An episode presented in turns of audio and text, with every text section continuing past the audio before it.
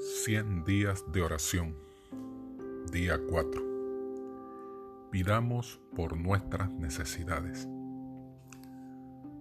Toda promesa de la palabra de Dios viene a ser un motivo para orar, pues su cumplimiento nos es garantizado por la palabra empleada por Jehová.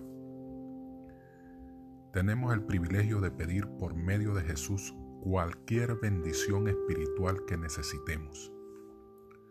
Podemos decir al Señor exactamente lo que necesitamos con la sencillez de un niño. Podemos exponerle nuestros asuntos temporales y suplicarle pan y ropa, así como el pan de vida y el manto de la justicia de Cristo.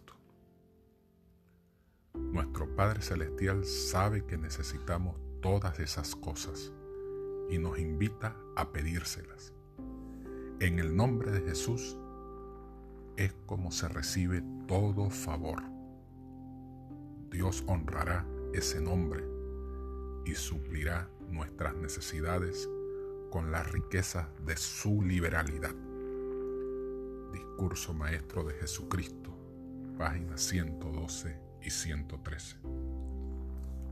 Dios te bendiga en este día y sigamos buscando en espíritu y verdad a nuestro Padre.